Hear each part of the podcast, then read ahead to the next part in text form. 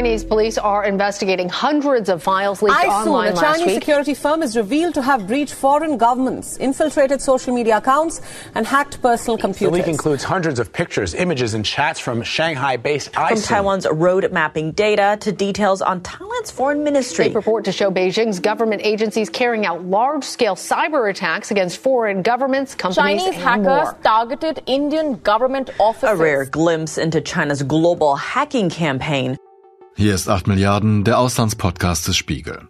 Mein Name ist Olaf Häuser und ich möchte mich an dieser Stelle einmal ganz herzlich bei unserer IT bedanken. Denn die Kolleginnen und Kollegen sorgen im Hintergrund für unsere Daten- und Kommunikationssicherheit. Warum dieser Dank an dieser Stelle? Weil Cyberspionage längst ein globaler Kampf um Informationen und Desinformationen geworden ist. Das zeigt sich auch und immer wieder in China. Und jüngst ist etwas passiert, das weltweit für Schlagzeilen sorgte. Denn plötzlich war im Netz, so wie ich es laienhaft ausdrücken würde, ein Datensatz der chinesischen Firma Aisun aufgetaucht. Und diese Daten bestätigten, dass Aisun für den chinesischen Staat spionierte. Als private Firma. Zum Beispiel in Großbritannien und in diversen Staaten Asiens von Vietnam bis Indien. Dass China spioniert, ist ja nichts Neues. Aber in welchem industriellen Maße die chinesische Staatsführung private Firmen beschäftigt, wie weitreichend diese staatliche Maschinerie der Volksrepublik andere Länder infiltriert, ausspäht und Desinformationskampagnen plant, das beweist dieser Fall. Für Fachleute, die sowohl die chinesische Politik und Gesellschaft als auch die digitale Spionagewelt kennen, ist das ein aufsehenerregendes Fundstück. Und da ich mich nicht auskenne, habe ich zwei Experten eingeladen, mir diesen Fall zu erklären. Unseren Korrespondenten Christoph Giesen habe ich an seinem Dienstsitz Peking erreicht, was man ab und zu am Infraschall der U-Bahn in der chinesischen Hauptstadt im Hintergrund hört. Marcel Rosenbach hingegen habe ich ins Berliner Studio gebeten und er hat mir gleich zu Beginn die Frage beantwortet, welche Dienstleistungen ich denn so bei der Hackerfirma Aisun kaufen könnte. Also das Unternehmen bietet einen Rundum-Service sozusagen, also das volle Überwachungspaket, egal welches Ziel du benennen würdest, egal ob dieser Mensch äh, äh, Apple-Computer verwendet oder ein iPhone oder eben Android oder äh, ein Windows-Rechner, behauptet Alsun von sich, dass es die Geräte vollständig kompromittieren kann, auslesen kann, mitschneiden kann, die Daten abgreifen kann, äh, Screenshots machen kann auf diesen Geräten beispielsweise und dir das dann frei Haus liefert. Muss ich denn Bürger der Volksrepublik China sein oder sogar Teil des Staatsapparats, um Kunde von Aisun zu werden? Oder reicht es, wenn ich genug Geld habe? Also die Kundenliste, die wir gesehen haben von weit äh, mehr als 150 Kunden, das zeigte uns, dass das äh, weitestgehend staatliche Kunden gewesen sind, für die dort gearbeitet worden ist. Das waren Zollbehörden, Polizeibehörden, aber auch viele regionale und provinzielle Ableger des Ministeriums für Staatssicherheit. Also es spricht viel dafür, dass die Dienstleistungen, die Aisun anbietet, im Wesentlichen von staatlichen chinesischen Stellen abgerufen werden. Das beantwortet gleich meine nächste Frage, woher wir wissen, dass Aisun im Auftrag des chinesischen Staates Spionagetätigkeiten ausführt. Naja, also ähm, in dem Datensatz findet sich zum einen diese Kundenliste, die recht eindrucksvoll ist, weil sie wirklich einmal quer durch die Volksrepublik irgendwie ihre Daten an den Mann oder die Frau bringen. Zudem finden sich aber auch Präsentationen von Aisun, PowerPoint-Präsentationen etwa in dem Material und da prahlen sie fast damit, für wen sie wann, wie, wo ähm, schon tätig gewesen sind, welche Verwaltungen sie infiltriert haben, welches äh, Material sie dort auch vorgefunden haben und an wen sie das auch weitergeleitet haben. Also da geht es um Regierungen etwa in Großbritannien, aber auch sehr viele Staaten in Asien, also Südasien und Südostasien, die sie irgendwie infiltriert haben. Vietnam, Thailand, Nepal, auch bei indischen Behörden haben sie versucht, sich draufzuschalten und dort äh, Informationen abzusaugen. Man findet auch Hinweise auf praktisch alle Schmerzpunkte aus Sicht äh, der Partei und der chinesischen Regierung sozusagen. Also Tibet beispielsweise ist ein Punkt. Es gibt das Angebot, die uigurische Minderheit in Xinjiang zu überwachen. Also das heißt, das, was man erwarten würde bei einem staatlichen Auftraggeber, von dem man weiß, wofür sich äh, die Partei interessiert, findet sich tatsächlich gespiegelt in diesem Material. Okay. Vielleicht vorher noch zur Erklärung. Gibt es etwas, so etwas wie eine Staats staatliche Abteilung für solche Infiltrationen, also für digitale Kampagnen, Informationsgewinnung im Ausland und so weiter und so fort. Ich komme deswegen drauf, weil ich das bemerkenswert fand, dass ihr geschrieben habt, dass die Auslandsspionage in China traditionell von den Provinzen betrieben wird. Ja, also das Ministerium für Staatssicherheit ist so aufgebaut, dass es in nachgerade jeder Provinz Ableger hat. Und ähm, diese Provinzen betreiben in gewisser Weise Auslandsspionage. Und da ist es ja recht interessant, welche Provinz für welches Land irgendwie auch zuständig ist. Also ähm, die Provinz Zhejiang, die in der Nähe von Shanghai liegt, kümmert sich eher traditionell um die Europäer. Dann gibt's die Provinz Liaoning an der Grenze zu Nordkorea. Da heißt es, dass die eher sich um japanische Ziele kümmern, also vor allem auch japanische Unternehmen, die sich sehr stark dort angesiedelt haben. Das ist historisch gewachsen dadurch. Oder dann gibt es die Stadt Tianjin, da konzentriert man sich äh, auf Südkorea. Das hat historische Gründe, weil viele Unternehmen sich einfach in diesen Bereichen angesiedelt haben und es einfach ja mit Wirtschaftsspionage auch vor allem losgegangen ist. Und der zweite Grund ist, dass man, wenn man einmal diese Expertise aufgebaut hat, natürlich auch die sprachliche Kompetenz nachgezogen hat. Das heißt also, wenn irgendwo ein Cluster bestand an Leuten, die Japanisch lesen und schreiben und sprechen konnten, dann hat das wahrscheinlich dazu geführt, dass einfach noch mehr Leute dort hochgekommen sind. Was wir aber in den Daten sehen und was auch Geheimdienstexperten uns erzählt haben, ist, dass es auch einen gewissen Wettstreit der einzelnen Lokalregierungen und provinziellen Institutionen gibt. Das heißt also, alle versuchen möglichst Peking zu beeindrucken mit dem Material, was sie ziehen. Und da finden sich auch in den Chats ganz ja hübsche Wortwechsel, die da geleakt worden sind, wo dann einer sagt, na Moment mal, das Foreign Office, also das Außenministerium der Briten in London, das hat doch schon eigentlich jemand anders von unseren Kunden im Zielfernrohr und jetzt wollt ihr auch noch. Und dann kam irgendwie nur zurück, naja, die Regel sei halt, wer zuerst kommt, mal zuerst. Also es wird da auch mit Ellenbogen zwischen den äh, jeweiligen provinziellen Ablegern gerungen teilweise mit kuriosen Ergebnissen. Ne? Wir haben auch gesehen, einmal das Angebot, wo wir annehmen würden, aus Sicht der chinesischen Machthaber müsste es sich eigentlich um ein Hochwertziel handeln, nämlich die NATO und deren noch amtierender Generalsekretär Stoltenberg. Und äh, das kommt dann aber den Chats zufolge äh, beim Kunden nicht gut an. Entweder war das Sample des Materials so schlecht, es wird immer vom Sample gesprochen, also man äh, zeigt, was man da erbeutet hat.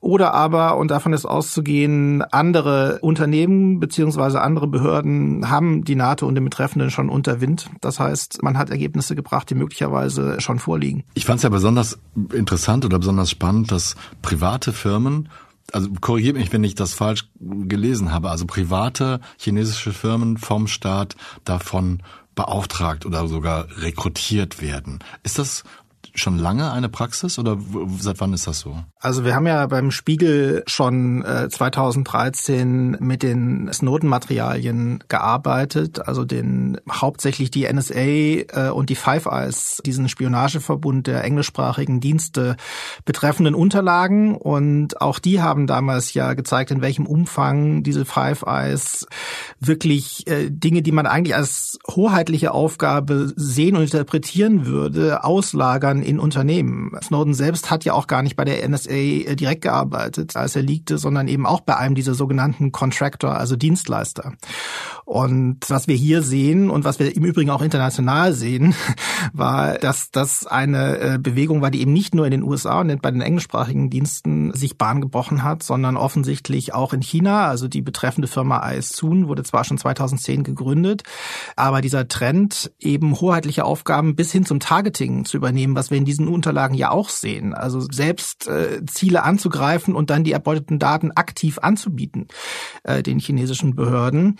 Das hat sich seither Bahn entspricht einem internationalen Trend. Womöglich haben die Chinesen sich sogar an dem orientiert, was sie damals gesehen haben, was in den USA eben damals schon 2013 in großem Umfang praktiziert wurde. Dazu kommt dann, dass der Gründer von iSoon, ein Mann namens, ich hoffe, ich spreche es richtig aus, Wu Haibo, jemand ist, den ihr als patriotischen Hacker beschreibt. Ich vermute mal, bei Snowden war es vielleicht in der Anfangszeit auch ein bisschen so, dass man für sein Land gearbeitet hat. Bei China klingt es gleich noch viel intensiver. Könnt ihr mir ein bisschen mehr darüber erzählen, wie intensiv da äh, Staatsdoktrin, Patriotismus und Spionage ineinandergreifen? Es finden sich einige Artikel über den Mann in chinesischen Medien. Zum Beispiel ein Text aus dem Jahr 2011. Da wird er als, ja, als sehr staatstreuer, linientreuer, äh, parteitreuer Mann vorgestellt, der sich zum Wohle der Partei mit IT-Fragen auseinandersetzt. In dem Text wird aber auch erwähnt, dass er auch im Internet aktiv ist, und zwar unter dem äh, Pseudonym Shutdown. Also ein englisches ähm, äh, Pseudonym hat er da gewählt. Ja, also das ist äh, jemand, der 1981 geboren ist, ausweislich seiner Passnummern, die auch in dem League stecken. Also so können wir das, das Alter des Mannes recht gut äh, und recht präzise benennen. Das heißt, als er diese Firma gegründet hat, da war er 29 und ähm, hatte offenkundig halt einfach eine, eine Karriere als Hacker hinter sich. Wie das angefangen hat, ist, ist, ist schwer äh, einzuschätzen. Wahrscheinlich ähnlich wie solche Karrieren und Wege auch in Europa oder in den USA äh, verlaufen. Das heißt, es sind irgendwelche, ja, teilweise Nerds, die mit dem Computer aufwachsen. Dazu kommt dann die sehr patriotische Indoktrinierung an den Schulen. Damals noch gar nicht so stark wie heute. Heute ist das, äh, ist das sehr, sehr stark. Und dann setzt man sein IT-Können, was man sich eventuell auch in den Jahren noch selbst beigebracht hat, dazu ein, dass der eigene Staat irgendwie besser dasteht im Internet. Und dann kommt irgendwann dann auch ein Geschäftsmodell dazu. Man programmiert was, und verkauft es dann an staatliche Stellen. Also in, in, in, in chinesischen Datenbanken finden sich etliche Patente, die der Firmengründer selber hält, wo es da auch um solche Fragen und solche Softwarelösungen geht, wie man zum Beispiel bestimmte Propagandainhalte irgendwie verbreitet. Was man generell vielleicht noch sagen kann, solche patriotischen Hacker und solche Hacktivistengruppen kennen wir nicht nur in China. Die gehen natürlich in aller Regel noch ganz anders vor und mit deutlich, äh, sagen wir mal, brachialeren, aber auch simpleren Methoden als das, was wir jetzt heute in diesem Instrumenten- und Werkzeugkasten von Aisun sehen.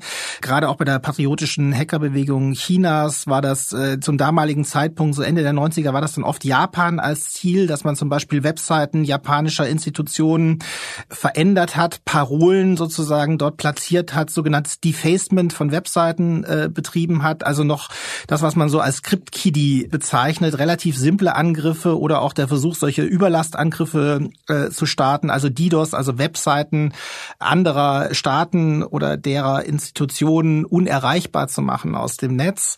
Und äh, so eine Migration aus diesem um Umfeld, also vom Script-Kiddie dann später zum entweder angestellten Hacker oder gar Firmengründer für solche Lösungen, ist durchaus nicht untypisch. Kurze Rekapitulation.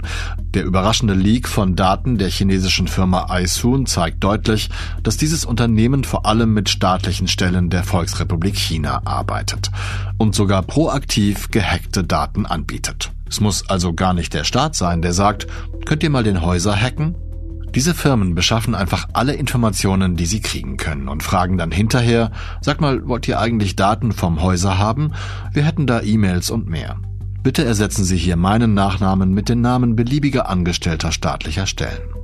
Der Gründer von Aisun kann als patriotischer Hacker bezeichnet werden, der irgendwann beschloss, seine Fähigkeiten zum Ruhme seines Landes zu nutzen. Irgendwann vor etwa 20 Jahren war das. Und seitdem haben sich nicht nur die flächendeckende Indoktrination in China, sondern auch Tools und Verbreitung von Cyberspionage erheblich erhöht. Aisun hat gezielt staatliche Stellen und private Unternehmen anderer Staaten ausgespäht. Auch Preislisten sind in den geleakten Daten enthalten. Die Infiltration eines Ministeriums der vietnamesischen Regierung zum Beispiel soll 55.000 Dollar kosten. Ein Kunde wünschte sich Informationen aus fast allen Ministerien Großbritanniens und diese Kunden sind über die ganze Volksrepublik verteilt.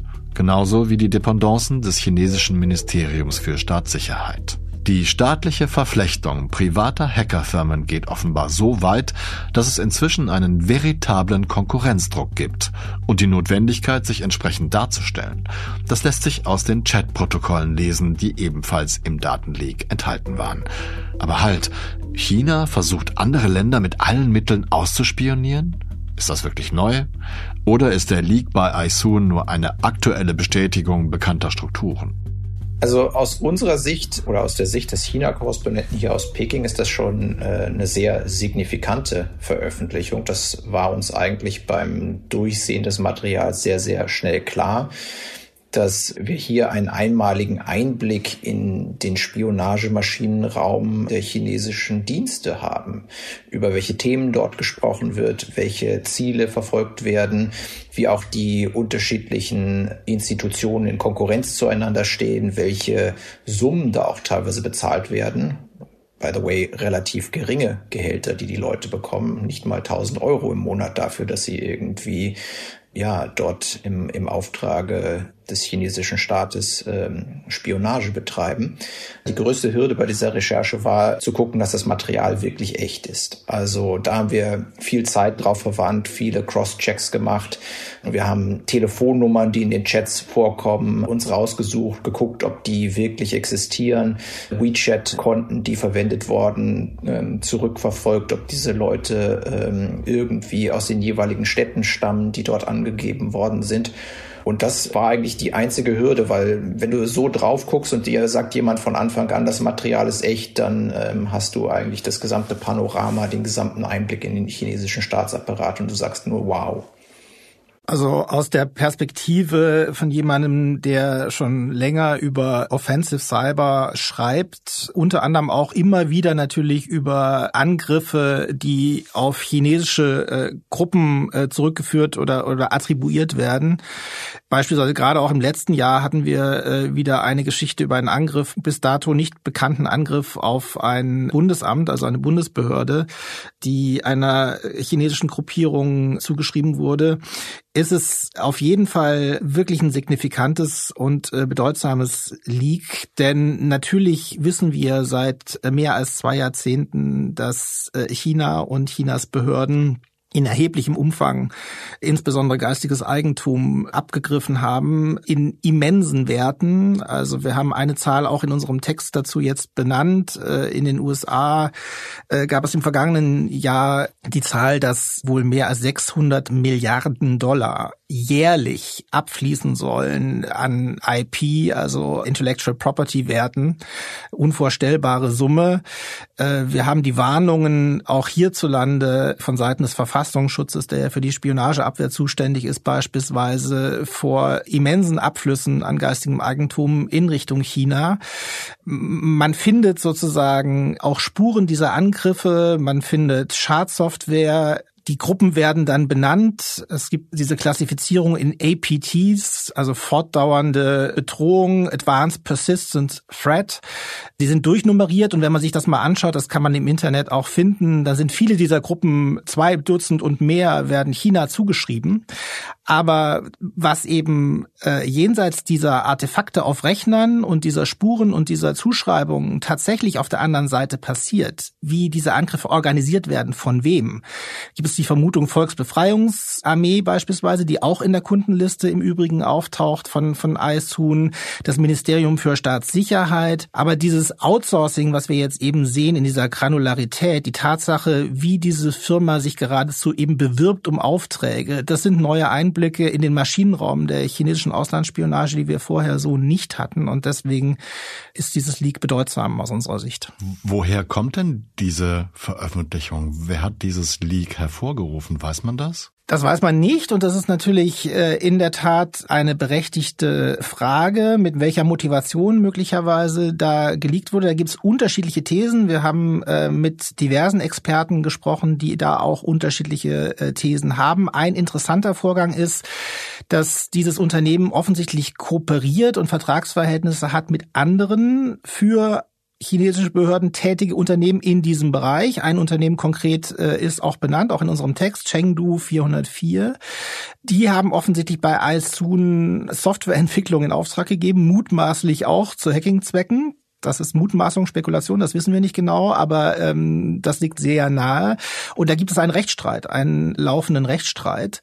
Wir wissen, dass häufig auch in westlichen Gefilden, wenn man sich vor Gericht trifft und sich auseinandersetzt, dass es dann zu Leaks kommen kann. Das ist eine These. Eine andere ist, äh, weil das Material auch so organisiert ist und auch so intern benannt wurde. Zum Beispiel gibt es eine eigene Rubrik Mitarbeiterbeschwerden, dass es doch sehr, sehr viele Mitarbeitende gibt und auch Ex-Mitarbeitende von iSoon, die sich dort nicht gut aufgehoben und schlecht behandelt fühlen. Zum Beispiel gibt es offensichtlich Gehaltsabschläge wenn man bestimmte Hacking-Ziele nicht erreicht als Mitarbeiter oder Mitarbeitende.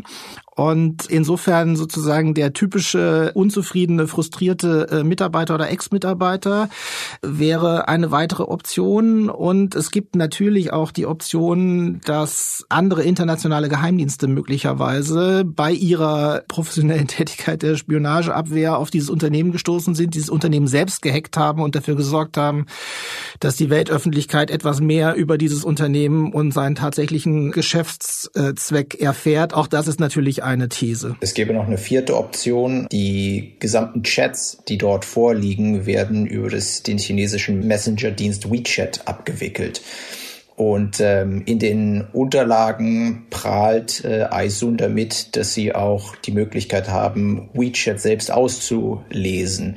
Also es wäre auch durchaus denkbar, dass besagter Wettbewerber das ja auch ähm, mit iSoon-Software oder ähnlicher Software, die auf dem Markt ist, einfach abgehört hat, was der Wettbewerber gerade untereinander zu diskutieren hat. Also die Materialien oder die, die, die Instrumente, mit denen man das irgendwie knacken könnte, die sind im iSoon-Besteckkasten vorhanden. Das finde ich ja nochmal eine, eine besondere, eine besondere Spezialität dieses ganzen Falles, dass die, die Hacker selber ihre Chatprotokolle verlieren, die ja eigentlich also in meiner laienhaften Vorstellung in einer Hackerfirma ganz besonders geschützt werden sollten, oder? Aber das haben wir ja nun verschiedentlich schon erlebt und auch gesehen und auch eben nicht nur in China, gerade bisher eben nicht in China. Das macht eben auch das Besondere dieses aktuellen Leaks aus. Also ich kann mich gut erinnern, als wir äh, über die NSA-Leaks und die Snowden-Leaks berichtet haben, kam sehr oft der Hinweis, der Einwand oder auch die Kritik, warum wir selbiges nicht auch mit Geheimdienstinformationen aus Russland oder China tun würden würden.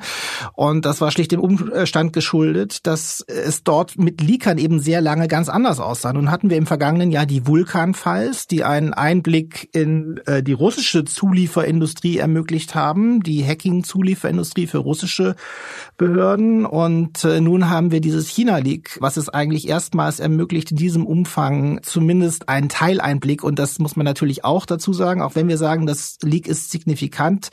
Wir machen uns natürlich keine Illusionen darüber, dass das auch nur ein Ausschnitt aus dieser Firma ist. Es ist natürlich nicht der komplette Datenbestand aus dieser Firma. Wir wissen, es ist eine Firma von vielen in diesem Ökosystem, wie man das neudeutsch äh, nennt, was da eben tätig ist für chinesische Behörden. Also wir sehen nur einen Ausschnitt, aber das ist eben deutlich mehr, als wir bisher gesehen haben. Schon dieser Ausschnitt. Wie das Innenleben einer solchen Zulieferungsfirma aussieht, das haben meine Kolleginnen und Kollegen am Beispiel der Vulkan Files erzählt. Als Spiegel Original Podcast-Reihe. Den Link zu den Folgen finden Sie in den Show Notes. An dieser Stelle sei auch kurz daran erinnert, was Marcel vorhin gesagt hat. China ist uns allen als Staat bekannt, der lange Zeit fremdes Know-how geklaut, ausländische Produkte billig nachkopiert und damit der eigenen Wirtschaft genutzt und anderen geschadet hat. Das ist schnell zum Klischee geworden. Aber auch diese rein wirtschaftliche Sichtweise stammt aus der Zeit, als der iSoon-Gründer Wu Haibo Anfang 20 war ist also 20 Jahre alt. Und inzwischen könnte es China nicht mehr nur um wirtschaftliche Vorteile und kopierte Patente gehen, sondern um gezielte digitale Veränderungen in den Zielländern, um die Vorbereitung oder Durchführung von Sabotageakten. Im vergangenen August veröffentlichte der Spiegel gemeinsam mit dem österreichischen Standard und ZDF Frontal eine Recherche über zwei jener von Marcel angesprochenen APT, Advanced Persistent Threats, die im Jahr 2021 das Bundesamt für Kartografie und Geodäsie gehackt haben, das zum Beispiel Satellitenbilder auswertet.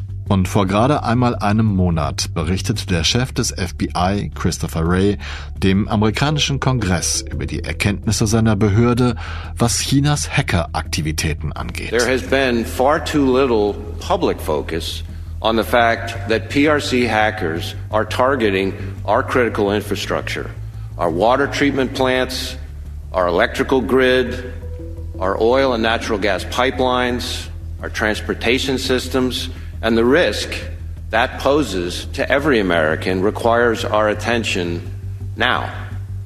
China's hackers are positioning on American infrastructure in preparation to wreak havoc and cause real world harm to American citizens and communities if and when China decides the time has come to strike. Gerade Anfang dieses Jahres gab es in den USA Hinweise und öffentliche Warnungen, dass äh, es chinesischen Hackern gelungen sei, über mehrere Jahre sich tief in den kritischen Infrastrukturen in den USA sozusagen einzugraben und dort praktisch als digitale Schläfer auf einen Moment X zu warten. Das ist deshalb interessant, weil wir tatsächlich im Kontext äh, China bisher eher über Cyberspionage geredet haben und weniger über solche äh, mögliche Sabotageaktionen. Wir haben jetzt in diesem Leak selbst keinen Hinweis unmittelbar äh, gefunden, dass Aisun etwa daran beteiligt gewesen wäre. Tatsache ist aber natürlich die Art von Kompromittierung, die beschrieben wird. Also in den Unterlagen, die wir gesehen haben, ermöglicht natürlich eine Veränderung auf den Zielsystemen. Und das kann eben im Zweifel das Abgreifen von Daten sein. Das kann aber je nach eingesetzter Schadsoftware möglicherweise auch deutlich mehr sein und eben auch in die Richtung Sabotage gehen. Nochmal, das haben wir konkret in dem Material so nicht beschrieben gesehen. Was wir aber gesehen haben, was über die klassische Spionage äh, hinausgeht, sind Angebote für Desinformationskampagnen, insbesondere via X, vormals Twitter. Das heißt also Informationsoperationen, Propaganda, Desinformation hat Isun durchaus im Angebot. Übrigens gehörte das zu den teureren Angeboten, laut den internen Preislisten. Sie waren sechsstellig. Während ich euch zuhöre, denke ich bei mir, Christoph, inwieweit du dir Sorgen machst, ob du nicht die ganze Zeit ausgespäht wirst. Vielleicht ist es auch einfach normal, dass man als China-Korrespondent da immer mit rechnet oder das immer mitdenkt. Ja, wir gehen davon aus, dass unsere E-Mails, unsere Kommunikation im Wesentlichen mitgelesen wird. Das führt für uns vor allem in Fragen und in Situationen, in denen wir mit chinesischen äh, Quellen, mit chinesischen Interviewpartnern in Kontakt treten zu ja, bestimmten Sicherheitsmaßnahmen, die wir dann einhalten. Also soll heißen, bestimmte Sachen diskutieren wir eben nicht sei es in Messengern oder am Telefon, sondern du verabredest dich mit einer Quelle, die du ein bisschen länger kennst, relativ schmallippig zum Kaffee und sagst, wie sieht's aus, hast du Zeit und dann beredest du bestimmte Inhalte erst. Soll heißen, du solltest davon ausgehen, dass eine Überwachung digital stattfindet. Ich glaube nicht, dass wirklich jedes Wort, was ich vor allem auch privat schreibe, austausche, ähm, ausgewertet wird. Dafür brauchst du ja am Ende immer noch mal jemanden, der diesen ganzen Quatsch liest, was irgendwie Leute privat von sich geben. Und ich als Journalist habe natürlich im Unterschied zu anderen Leuten, die ins Zielfernrohr der chinesischen Sicherheit kommen, keinen Zugang zu irgendwelchen staatlichen Dokumenten, kann ich aktiv an der Politik teilnehmen. Also die Verhinderungsleistung, die der chinesische Staat bei mir vor allen Dingen ähm, erbringen möchte, ist sicherzustellen, dass ich mich ich mit bestimmten Leuten in China nicht treffe und dass ich mit äh, bestimmten Leuten in China nicht rede und über diese Missstände, so es sie dann gibt, ähm, irgendwie schreiben könnte. Also daher glaube ich, dass vor allem bei mir und bei vielen anderen Korrespondenten hier die Kommunikation in chinesischen Diensten überwacht wird, die halt von chinesischen Quellen sehr aktiv genutzt wird. Und das merken wir auch. Also jedem ist es eigentlich von uns schon mal passiert, dass man irgendwie äh, durchs halbe Land geflogen ist, um jemanden zu treffen und kurz vorher äh, sagt der Kontakt dann ab, weil er plötzlich dann keine Zeit mehr hat oder man hat ein Interview geführt und wenig später taucht dann die Staatssicherheit bei der Person auf. Also das sind die gängigen Drohszenarien. Aber sie fokussieren sich vor allem auf die chinesischen Quellen und es geht um die Vermeidung von bestimmten Texten, die daraus dann entstehen könnten. Wenn man das, das ganze bisher Gesagte zusammenbindet, kann man dann davon ausgehen, dass Chinas Staatsführung ein regelrechtes Programm, eine Strategie, eine taktische Ausrichtung hat, so Informationen zu gewinnen und vielleicht sogar so weit zu gehen, das, was Marcel vorher gesagt hat, gezielt, naja, Beeinflussungen fremder Staaten vorzubereiten? Naja, was dahinter steht, ist ja genau das, was Marcel gesagt hat, diese Manipulation dann von Daten, dass du dich zum Beispiel in die kritische Infrastruktur begibst und per Knopfdruck Kraftwerke runterfahren lässt, ähm, das Ampelsystem in bestimmten Städten nicht mehr funktioniert und dass das Handynetz zusammenbricht. Ähm, das sind die Ängste, die natürlich in, in, in vielen westlichen Ländern inzwischen bestehen. Und das ist ein, eines der Stichwörter, um die es natürlich geht und was diese Debatte auch vor allem auch in Deutschland, aber auch in den USA befeuert hat, ist der chinesische Netzwerkausrüster Huawei, der sehr stark in gerade Europa verbaut worden ist und ähm, mit dem 5G-Netz noch viel stärker stärker im Netz sein wollte. Und da ist genau um diese Frage hat sich viel gedreht, wenn sich die europäisch-chinesischen Beziehungen, die amerikanisch-chinesischen Beziehungen dergleichen noch stärker verschlechtern sollte, bestünde dann nicht irgendwann auch ein Interesse auf chinesischer Seite, das als eine Art der digitalen Kriegsführung irgendwie zu nutzen. Und Huawei hat sich immer damit verteidigt, zu sagen, nein, wir sind ein Unternehmen, das eine strikte Trennung zwischen dem Europa und dem äh, Geschäft in, in, in der Heimat hat. Und wir würden zu keinem Zeitpunkt irgendwelche Vorgaben aus Peking in Europa umsetzen.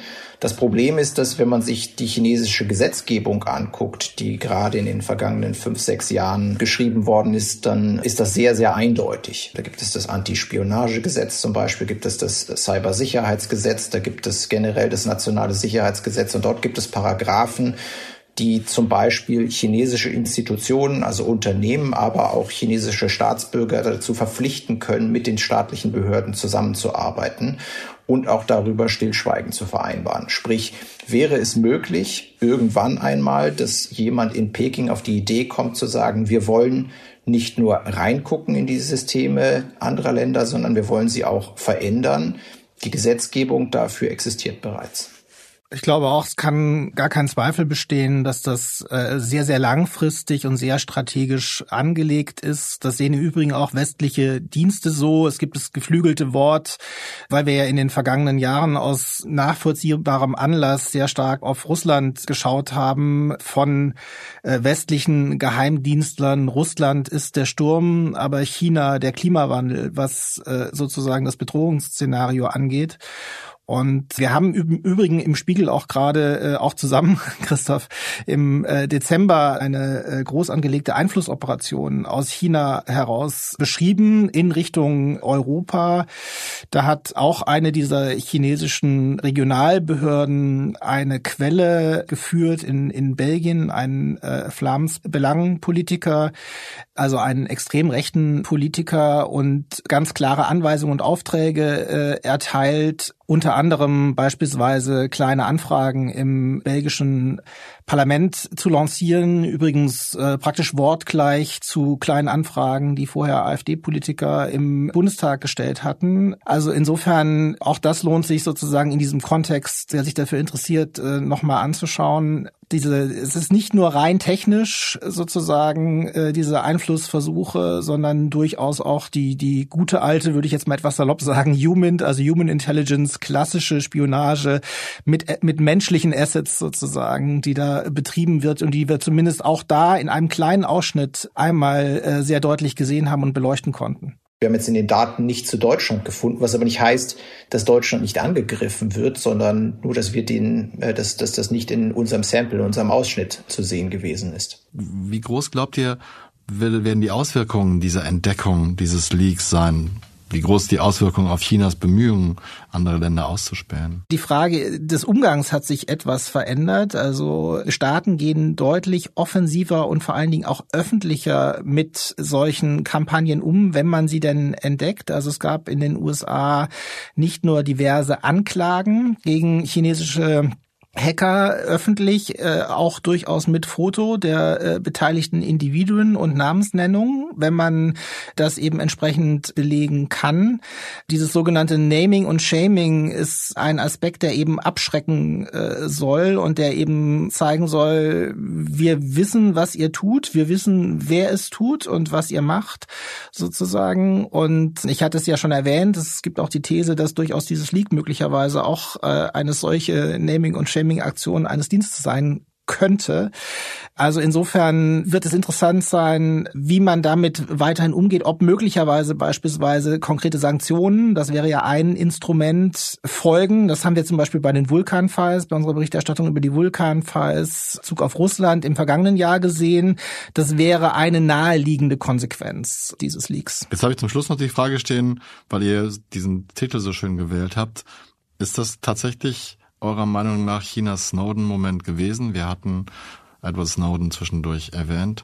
Sowohl Snowden als aber auch das, was wir jetzt hier gesehen haben, haben halt diesen, diesen einmaligen Blick in den Apparat gewährt. Wie funktioniert das technisch? Viel von dem, was man irgendwie ahnte, was man sich vorstellen konnte technisch, das wird jetzt hier einfach ähm, in farbigen PowerPoint-Präsentationen bestätigt, in den Chats und äh, in anderen Verträgen und Grafiken. Man kann es halt einfach nochmal nachvollziehen und weiß ziemlich genau, wo stehen die Chinesen wirklich? Das sieht man in diesem Material. Wir haben ja möglicherweise die Vorstellung, die stark von Hollywood oder eben aus Filmen geprägt ist, was das für ein unglaublich aufregender Job sein muss, als Analyst oder äh, Hacker in Staatsdiensten zu arbeiten. Und wir sehen in diesen Chats, es ist eben auch ein Job eines Angestellten mit all den Trivialitäten und alltäglichen nervtötenden Dingen, die man eben so auch in ganz anderen Jobs als Angestellter möglicherweise äh, erlebt. Also Ärger mit Vorgesetzten, Affären am Arbeitsplatz,